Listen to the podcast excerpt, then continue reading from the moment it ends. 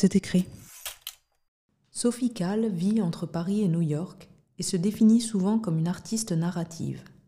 Ses photos racontent des histoires à la fois ordinaires et inquiétantes, entre réalité et fiction. Une œuvre qui cultive à la fois le secret, le voyeurisme et l'exhibitionnisme.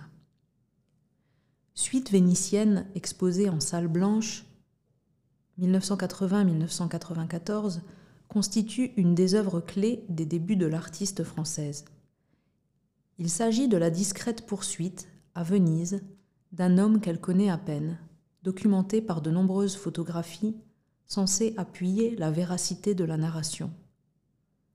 Ce récit est déterminant pour son travail, qui sera plus tard classé parmi les mythologies individuelles, à côté d'artistes comme Christian Boltanski ou Jean Le Gac.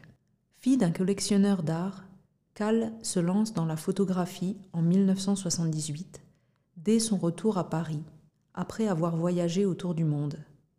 D'emblée, elle associe l'image au texte dans un jeu constant entre fiction et autobiographie qui devient sa marque de fabrique.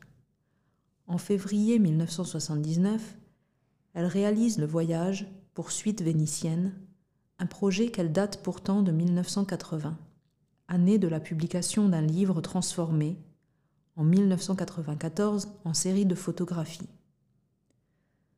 La poursuite d'un homme dans la ville constitue un jeu de séduction à distance, tant avec l'inconnu que le visiteur.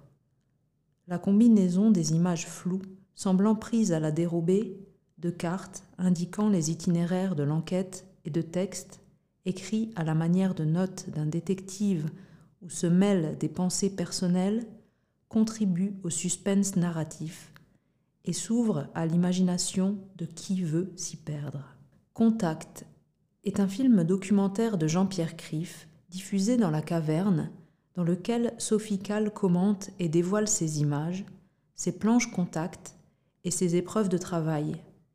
Il a été réalisé en 1998, sélectionné en 2019 au festival Traces de vie à Clermont-Ferrand. Il a été soutenu par la Commission nationale de la sélection des médiathèques et dure 13 minutes. Sophie Kahl est également l'auteur d'un long métrage, No Sex Last Night.